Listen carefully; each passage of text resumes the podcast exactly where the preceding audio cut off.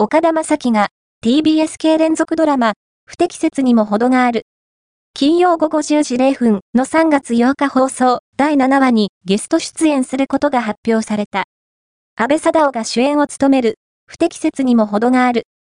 では、主人公、小川一郎、安倍が、ひょんなことから、1986年から2024年の現代へタイムスリップし、令和ではアンドアンプ8230